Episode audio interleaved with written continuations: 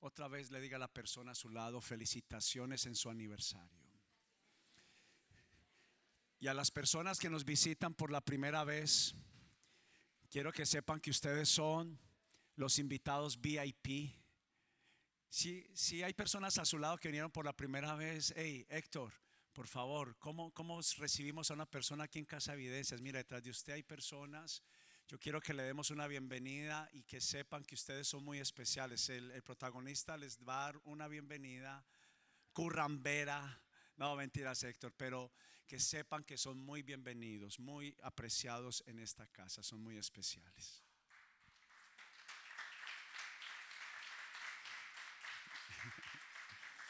Muy bien. Por lo regular, cada inicio de un año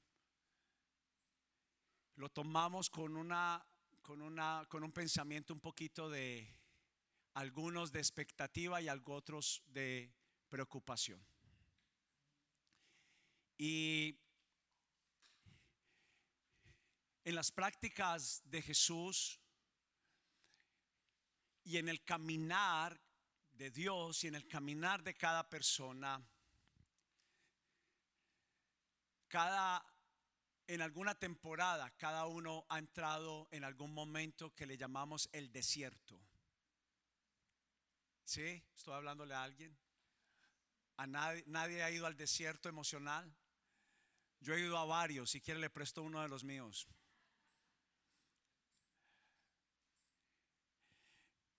Pero el desierto yo lo podría llamar que es una etapa de una grandísima batalla. Pero sin esa batalla no somos mejores. Si no pasamos a veces por la necesidad, no valoramos lo que tenemos. Si no pasamos por el desierto, no aprendemos a depender de Dios. Cuando nos sentimos solos y que las cosas no nos están saliendo bien, no es el peor momento, al contrario, es el nuevo inicio de una nueva temporada, de un nuevo amanecer. Los desiertos emocionales y espirituales son para un propósito y son solo una estación momentánea. Escúcheme, es un periodo de preparación, pero especialmente cuando nos hallamos en el desierto es un momento a solas para poder escucharnos con Dios, escuchar a Dios. Si algo hacía Jesús era apartarse intencionalmente para poder escuchar a Dios, para poder alinear su vida y afilar el filo de su hacha. Jesús tenía una práctica y era la práctica del desierto. Él pasó por el desierto. Pero hay dos clases de desiertos, unos introducidos por Dios, otro en el cual nosotros nos metemos por sí solos. Entonces le puse por título a esta enseñanza las tres tentaciones del desierto que pasará todo aprendiz de Jesús. Cada persona que empieza a caminar su vida para aprender a vivir como Jesús vivía, va a pasar por el desierto.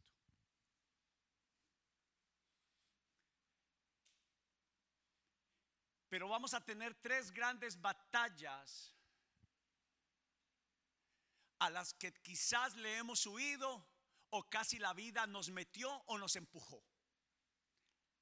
La segunda es la que más nos ocurre.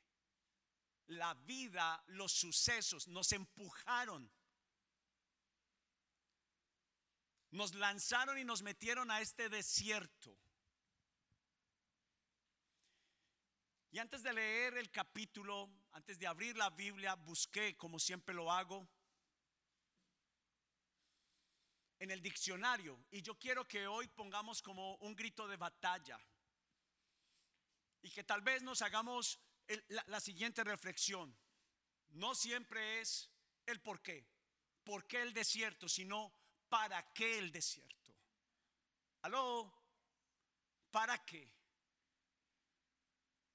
¿Para qué fue necesario que también Jesús pasara por el desierto? ¿Para qué era necesario que yo pasara a veces por lo que yo le llamo el camino al Colgota? Que fue el camino que es doloroso. La Biblia habla muchas veces, si usted lee los salmos, son más quejas que alabanzas. Lo que pasa es que lo que precedía la queja era alguien del desierto que era guiado y impulsado por el Espíritu Santo, que no se quedaba en la queja, en la tristeza del desierto, sino que veía la nube de su próxima estación. Y esa es una determinación, no es una emoción, es una disciplina, una decisión. Que nadie va a ir por ti, que nadie lo va a hacer por ti, que nadie va a creer por ti. Es una decisión porque la Biblia dice que Dios respalda y apoya al que le cree. Dice que le da un premio al que dice, en medio del desierto yo entiendo que yo voy a hacer lo mejor. Por eso es importante no el por qué, porque tenemos acostumbrado a pensar, a meditar argumentos que batallan en nuestro interior y la mejor decisión es ¿para qué? ¿Para qué? para formarme, para ser hábil, para afilar el hacha.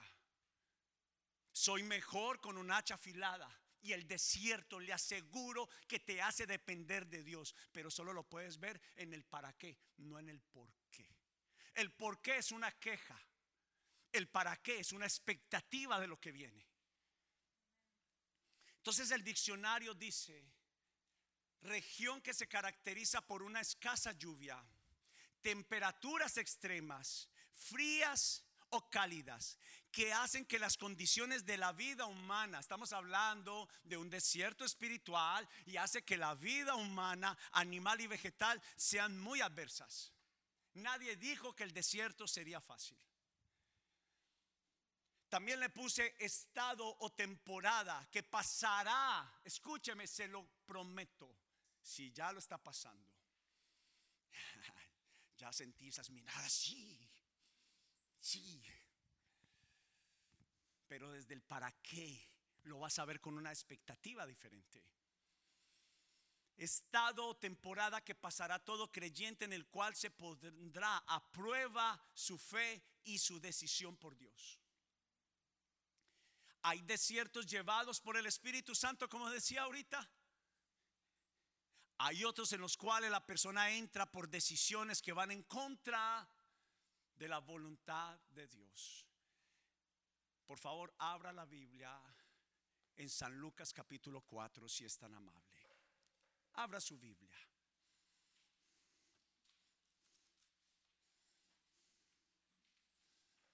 San Lucas capítulo 4, versículo 1, por favor.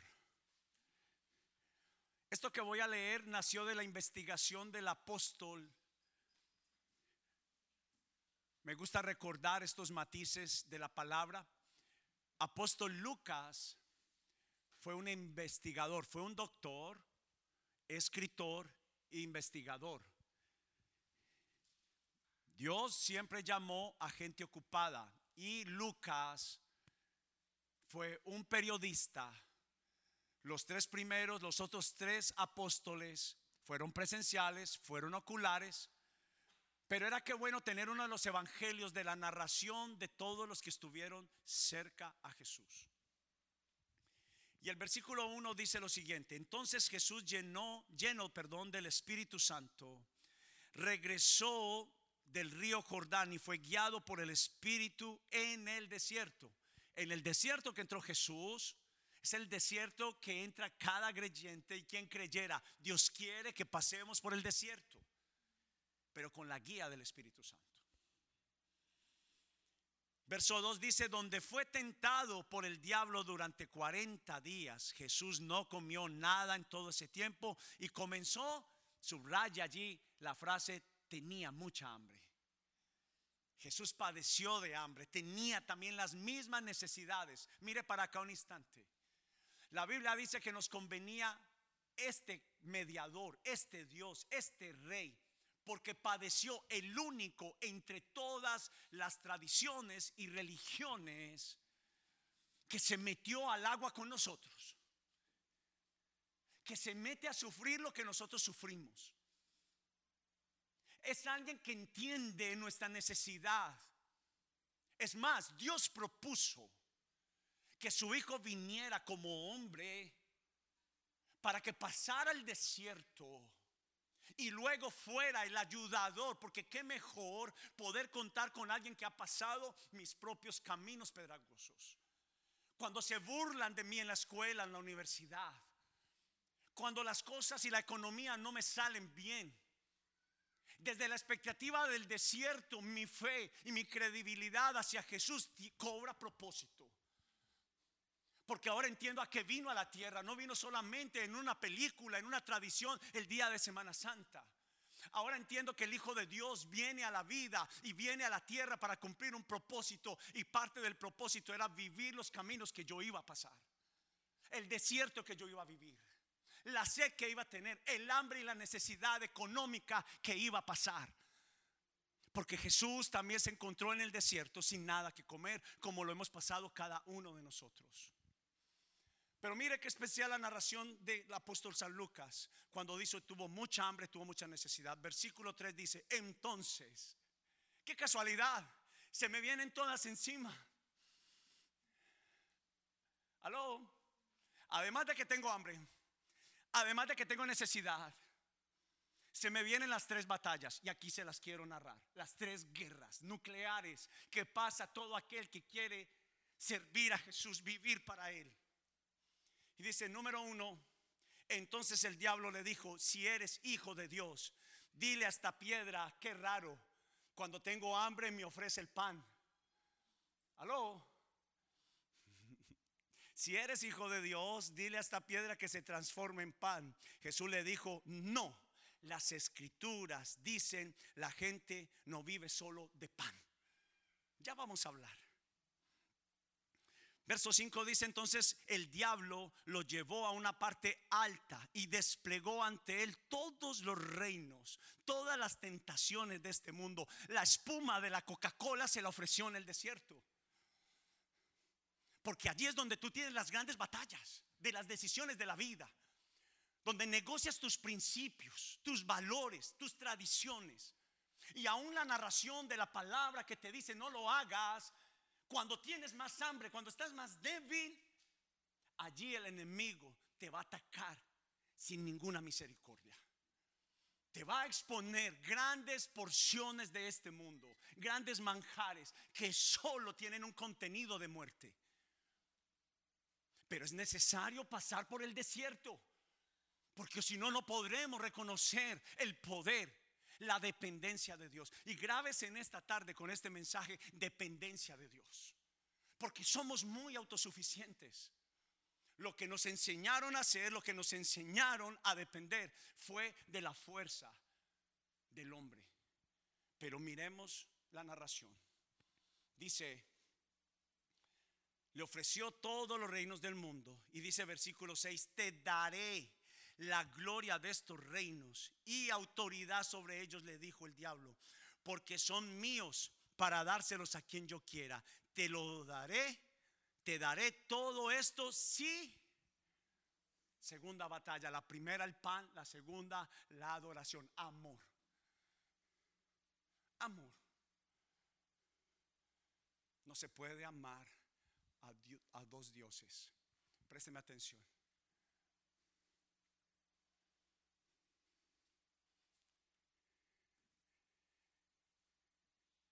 Dijo, no se puede amar a dos dioses. Y a lo que le dedicas más tiempo, espacio y atención es Dios.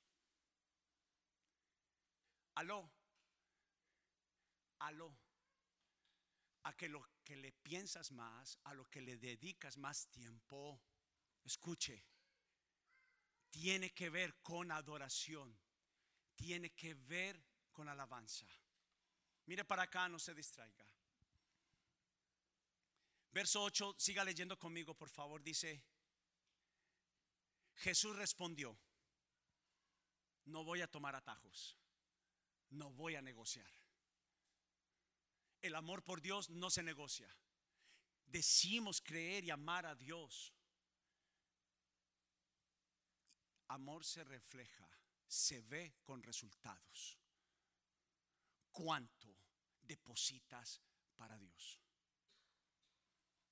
Y dice, las escrituras dicen, adora, adora al Señor tu Dios y sírvele únicamente a Él. Entonces el diablo lo llevó a Jerusalén al punto más alto del templo y dijo, si eres hijo de Dios, nótese la palabra si eres, si eres.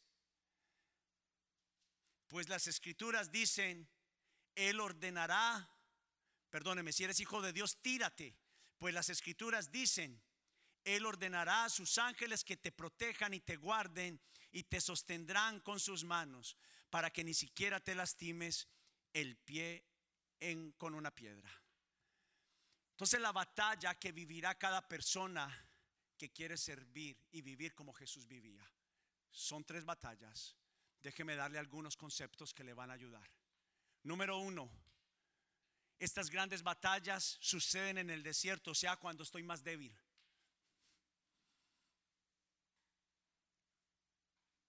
Si mi asunto es la sexualidad y ha sido un problema en mi vida, no es casualidad que en la debilidad sale el desierto de la fantasía y me ataca. Esta batalla es una gran ilustración que expone la relación que hay entre Satanás y el mundo presente. La ilustración del desierto es una ilustración de la realidad de lo que sucede en este mundo. Que cuando estamos más débiles es cuando más nos ofrecen propuestas. Como decía, cuando alguien se casa es cuando le salen más novias. ¿Se ha escuchado ese adagio? pasa en el mundo espiritual. Cuando más empiezas a comprometerte con el Señor, más tentaciones salen. Hay gente que ha llegado a decir, bueno, si eso es convertirse en cristiano, con lo que me está pasando porque tenía economía, pero de dónde brotaba la economía que tenías. Ahora hay una nueva fuente y a veces necesita pasar por el desierto, esa economía secarse para que ahora brote la economía de Dios sobre tu vida. ¿Estamos de acuerdo? Soy tentado cuando estoy más vulnerable, escuche. Cuando estoy irritable, casi siempre me llegan los ataques más feroces de aquellas personas que quizás no les caigo bien. No es casualidad. Cuando estoy en la estación del desierto, nunca en el día o temporada, perdón, cuando estoy en, el en, la, la estación del desierto, o sea, me sucede esto, soy vulnerable cuando estoy en la temporada, no en la, nunca me sucede cuando estoy en la temporada que estoy más fuerte. Es la etapa donde Satanás trata de arrebatar la palabra de Dios de mi vida. Usted pudo leer el último versículo que decía, no es que está escrito. Satanás se sabe la Biblia. El enemigo sabe las promesas, el enemigo sabe en quién tú eres, el potencial que tú tienes y todo el tiempo está trabajando para decirte tú no eres. No es para ti. No lo lograrás, no lo conquistarás. No podrás salir de la tentación en el desierto que te encuentras. Él es un padre de toda mentira, así lo llamó Jesús. En el tiempo del desierto es una oportunidad para encontrarnos con el Espíritu Santo. Este mismo desierto lo pasó personas tan estratégicamente importantes para Dios como el rey David. Escúcheme, el rey David no, no fue el, el rey David sin el desierto. Y el desierto de él fue una cueva. Se llamaba la cueva de Adulán.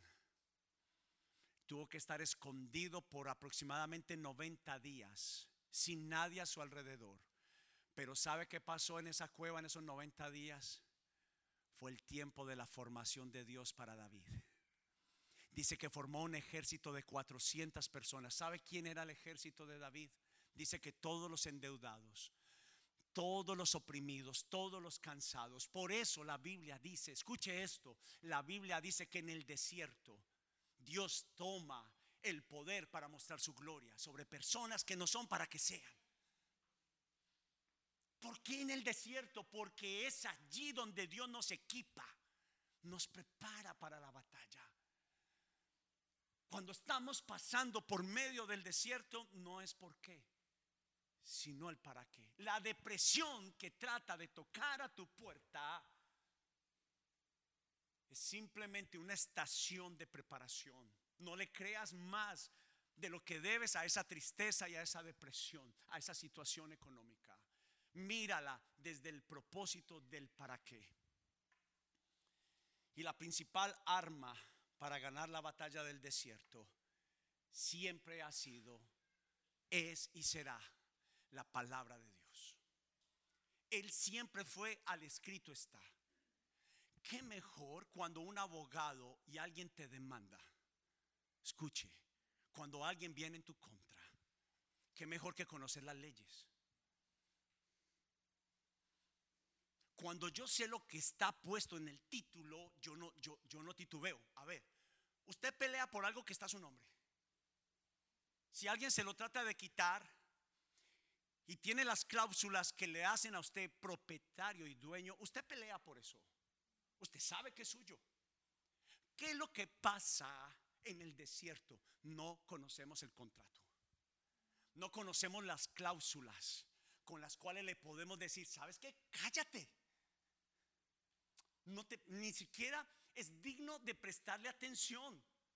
Si el título dice que mis hijos estarán bien, estarán bien. Si el título dice que mi economía estará bien, estará bien. Si la palabra de Dios, el título, dice que el Señor es mi pastor y nada me faltará, ¿quién es Satanás para decirme que me va a faltar? Pero ¿cómo respondemos ante el ataque del desierto? con desánimo, con preocupación. Cuando experimentamos un terreno que no conocemos, nos da miedo. Entonces el desierto será el lugar que Dios te permitirá introducirte, porque es la única manera que estamos dispuestos para escucharlo. Aló. A veces estamos tan ocupados en la salsa de nuestra vida que Dios necesita un espacio de silencio y a veces solamente, si somos honestos, puede suceder no por nuestra decisión, sino que Dios que nos ama tanto nos introduce, por el Espíritu Santo. Pero vamos a hablar del escrito está y las tres batallas. El primero es la batalla del pan. el sustento. ¿Aló? ¿Sabe dónde se pierden la mayoría de las batallas? En la sostenibilidad de la economía. Cuando la economía titubea, el estudiante de Jesús tiene una batalla, pero una oportunidad para ganarla. ¿Aló? podría decirle casi garantizado que la principal arma del enemigo para apartar hijos y hijas de los caminos del Señor, de los propósitos de Dios, es la economía. Es tan crucial que Dios le llamó amor, mal de todos los males, amor al dinero. Escuche, raíz de todos los males. Una raíz es profunda. Y si la dependencia del pan es de mi esfuerzo, de mi trabajo, escúcheme, escúcheme, no se pierda esto. Las muchas horas. El sistema dice que si no lo hago, y escúcheme, no quiero ser mal interpretado, está hablando de exceso, de lo que es primero, lo que ocupa el primer lugar en el corazón. Escúcheme, yo he sido un buen productor en mi hogar sin descuidar lo que es primero. Más de 40 horas de trabajo, pero nunca he puesto en riesgo mi hogar, mi matrimonio, a mis hijos y el llamado que Dios me dio. Ayer tuve una reunión con mis tres hijos. Los llevé a almorzar solamente para decirles que entendieran que lo primero es Dios. Los llevé a almorzar, a pasar un tiempo con ellos, pero una vez más a la mesa para hablarles la palabra de Dios y para decirles que ellos pueden ser el médico que Jonathan está estudiando, el economista que Esteban quiere ser, David ser el pastor y diseñador que quiere ser, pero tres, ellos tres van a servir a Dios y sus hijos, de sus hijos, de sus hijos, van a servir al Señor. Les dije, creo que hoy es el día que el Señor me está dando la gracia. Y los cuatro hicimos una promesa de servir al Señor y no titubear. Y sabe que les dije, puedo decirlo porque el dinero no ha sido primero para mí, lo ha sido el Señor. Y el llamado que Él me ha hecho. Entonces, la batalla del pan es una dependencia de las promesas de Dios. ¿Qué dijo? No solamente de pan vivirá el hombre, sino de lo que Dios dijo. Y si Dios te dijo, amigo, escúchame, tú, Dios tiene un gran propósito para tu vida. Dios tiene un gran plan para ti. Dios está resucitando un sueño. Tú has sido un hombre de grandes visiones pero situaciones de la vida han machacado, han apagado ese deseo. Puede ser que no regreses a este lugar, pero el Señor te trajo este día para decirte, si me crees en mí, yo te voy a levantar y esos sueños vas a ver mi favor y mi gracia sobre tu vida. Muchos, muchos han pensado y tú has pensado que no es posible. Pero el Señor muestra su gloria ante personas que no eran para que sean, para que muchos reconozcan que Él es fiel y que Él da gracia a los que le honran.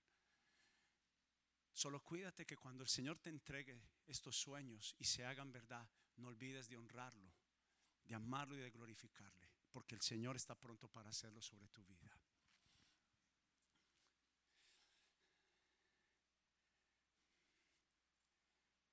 Nuestro sustento viene de Dios.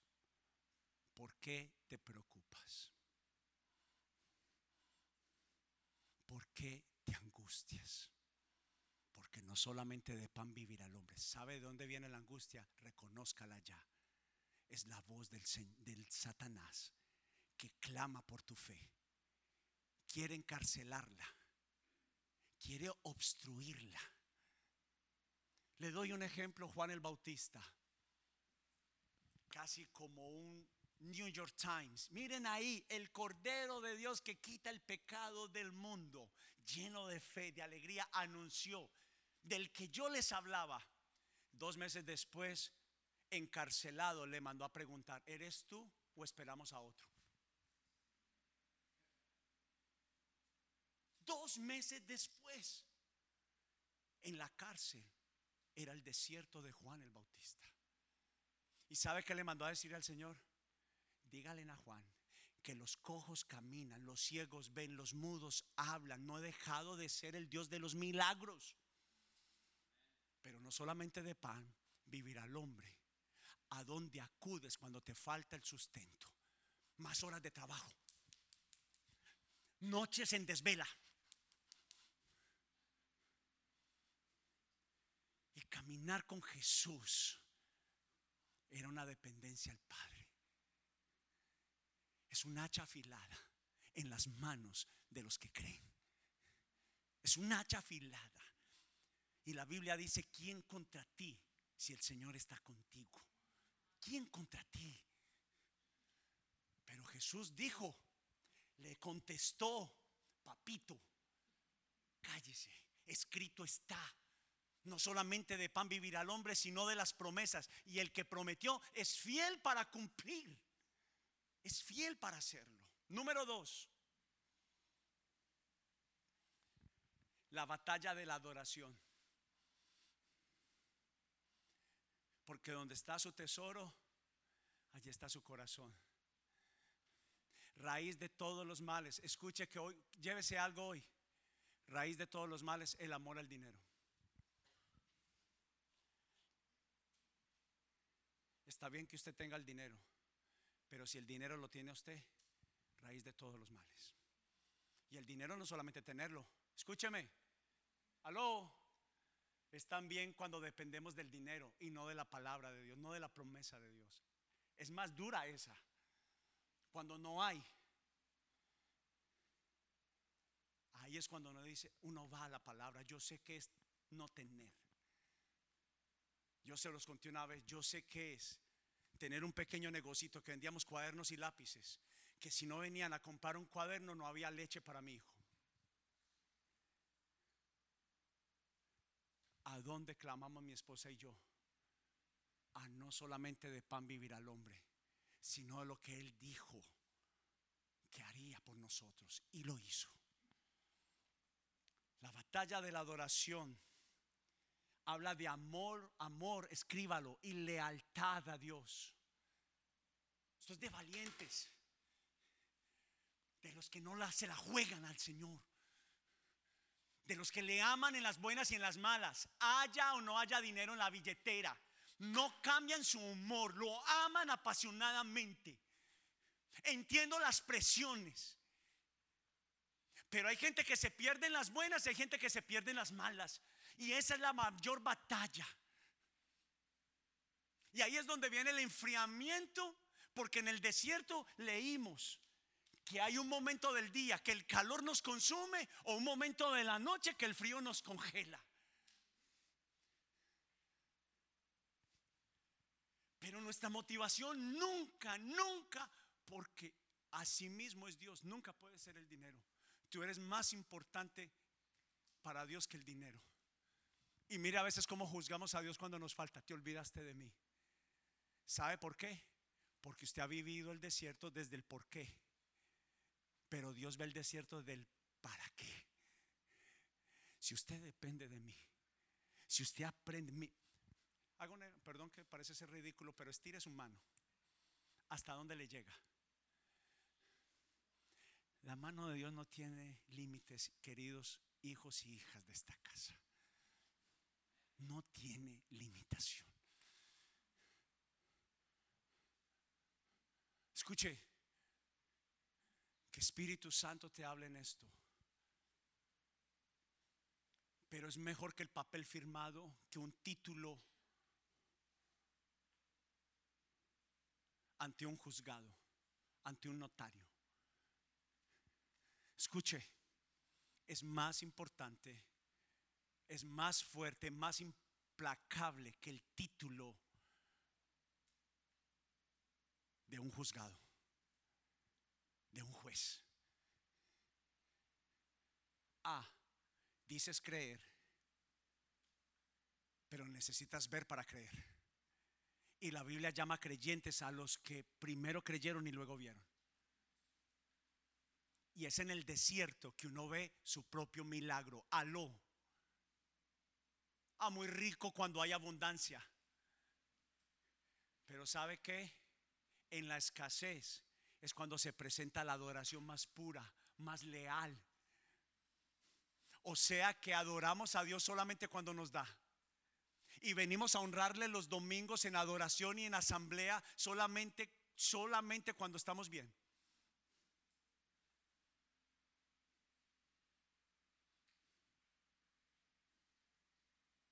Al contrario, imagínese el poder que tiene para Dios de satisfacción de un papá que dice, este me ama a mí por lo que yo soy, no por lo que yo hago por él. ¿Me hago entender? Ayer hablé con mis hijos lo importante que es hoy en día para mí bendecir a mis papás. Escúcheme, parte de honrar a Dios es honrar a los padres. Pero estaba dejando un ejemplo sobre mis hijos.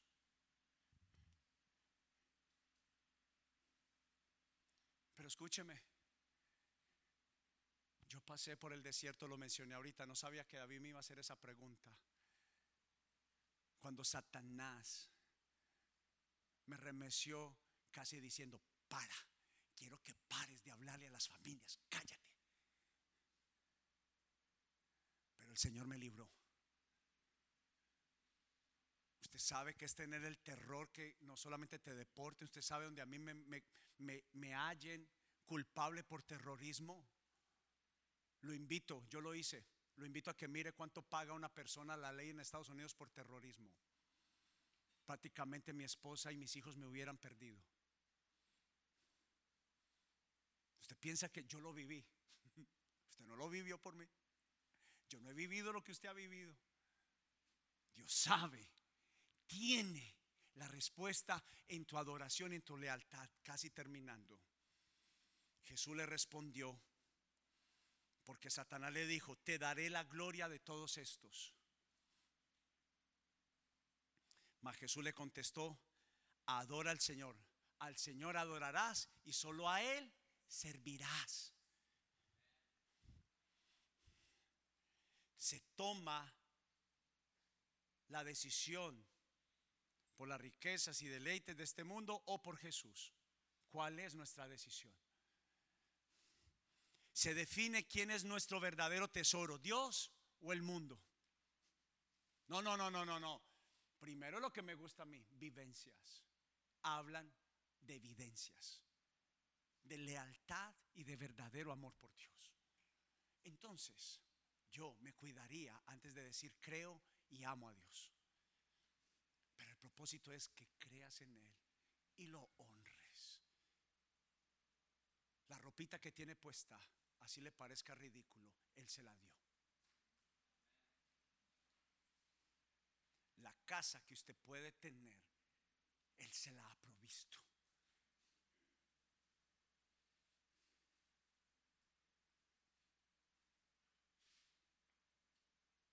Y también la suegra que tiene para que vea. Y, tercero, terminando. Estaba muy serio, sabía que si Sarita no Sarita está. Terminando. Ah, sí, la, está en el rincón. No, es porque yo sí la quiero, Sarita. Número tres, no se pierda esto, la batalla de la identidad. Esta es el arma más estratégica del enemigo. El quien yo soy no es importante. Es más importante lo que yo hago, lo que puedo lograr. Si logro algo, soy alguien. Hace poco dije, nunca lo había dicho, pero nunca le diré a mis hijos, vaya a la universidad para que sea alguien. ¿Qué?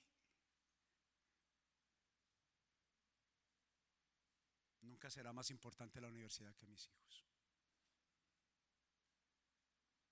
Con eso ya les mandé un mensaje de lo que yo pienso y espero de ellos. Yo espero que ellos sean, ¿sabe qué? Mis hijos. ¿Sabe qué quiero que ellos vean de mí? Que soy su papá.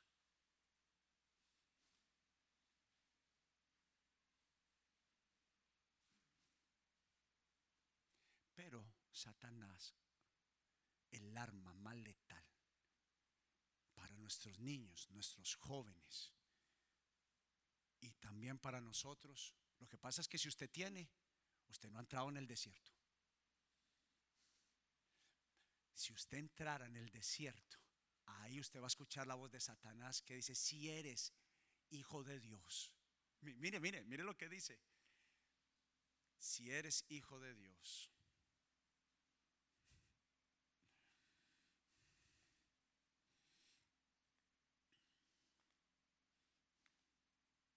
Terminar diciendo,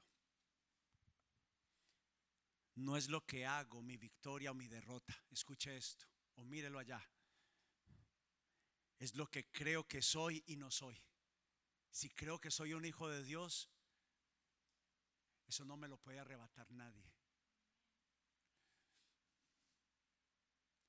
Él dijo, si sus padres, escuche, siendo malos padres, les dan todo lo que necesita, cuánto más el Padre Celestial les dará a ustedes todo lo que necesitan y el Espíritu Santo, que es la herramienta más poderosa para cualquier persona.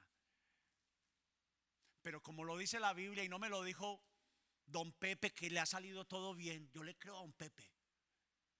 Ese señor lo que dice, vea, mm, señor se la sabe, no sabe nada. Dios se lo dio también a él.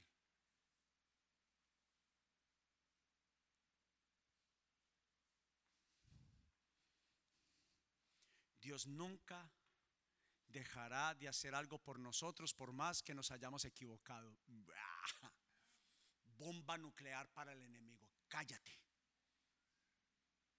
Cállate. ¿Sabe la imagen que tenemos de Dios? Cuando algo nos sale mal, ¿qué hice mal? Dios me está castigando. Mentira. Me equivoqué en la decisión que tomé. Mentira, usted oró.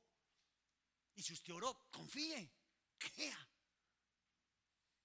¿Quién dijo que ese proyecto iba a ser fácil? Pelee. Aló, pelee. Pelee. Pelee. En el desierto pelee. Está débil, pero pelee con el Espíritu Santo. Lo que pasa es que ha pasado el desierto solo. Invite al Espíritu Santo. Invítelo, viva como Jesús. El rey David no se movía a la guerra sin preguntarle, jefe. Y a veces usted parece el jefe de Dios. Ay, yo me sobaría.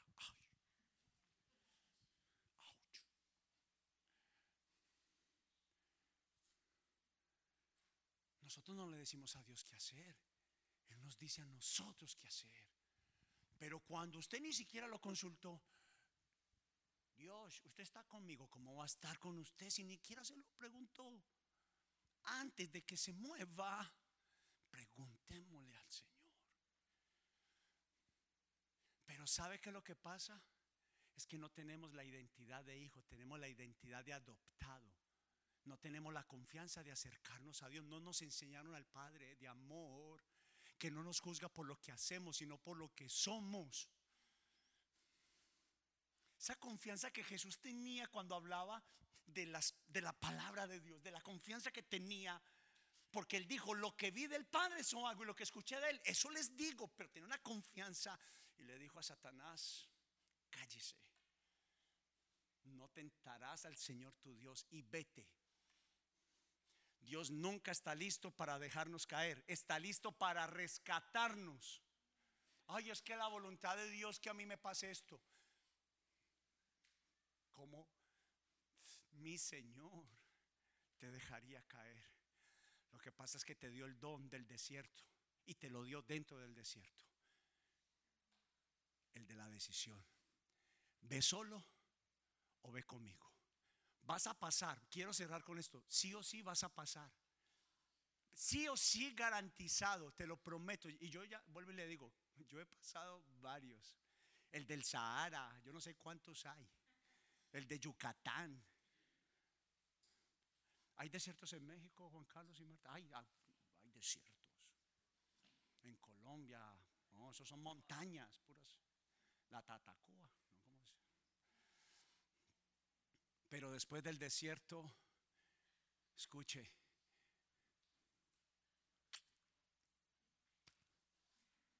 viene la gran victoria.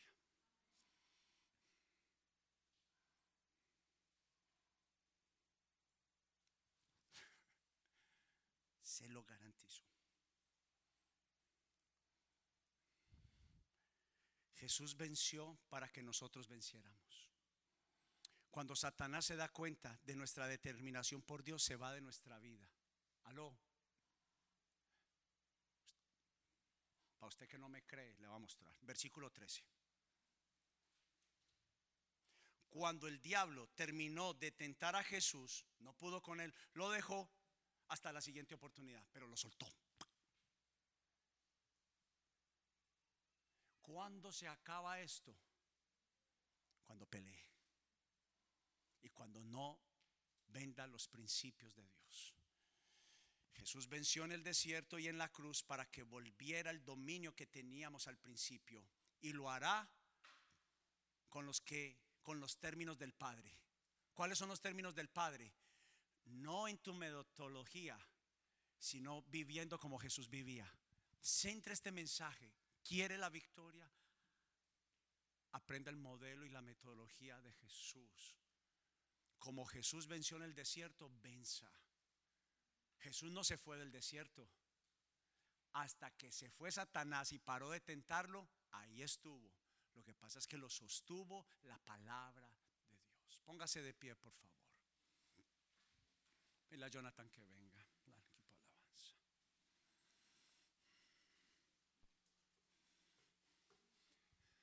Dele un aplauso a la palabra de Dios, por favor.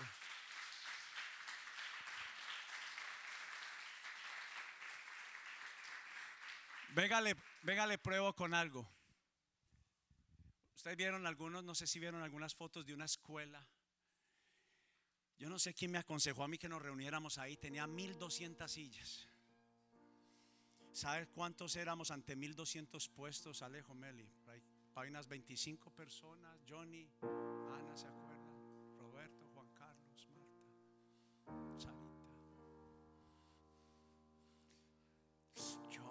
Usted sabe que era para mí llegar un domingo. Para mí es una satisfacción hablarle a uno, hablarle a diez. Pero como decía mi, David, mi hijo, eh, cuando una persona deja de venir, yo le decía a los padres de los adolescentes el viernes, yo le decía, por mí, si por mí fuera, todos los papás deberían de estar acá. Los papás de los adolescentes deberían de estar acá. Porque esto les va a ayudar. Pero el que, el que le dijo, el que, el que nos dijo que íbamos a hacer una casa para muchos huérfanos. ¿Sabe cómo me, nos habló el Señor a mi esposa y a mí? Y cuando yo estaba viendo las fotos de sus hijos, eso me lloró porque porque es mi sueño.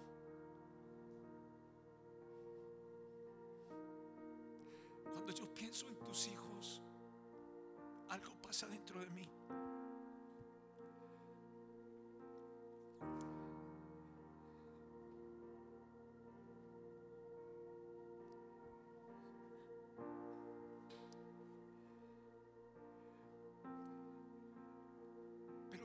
Solamente 5, 10, 20 personas, 25,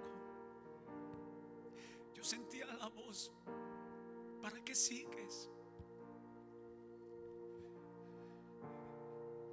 Mi esposa y yo a veces nos quedamos dos veces sin trabajo, una vez ocho meses y a veces el Señor sabe que habían domingos que luchábamos.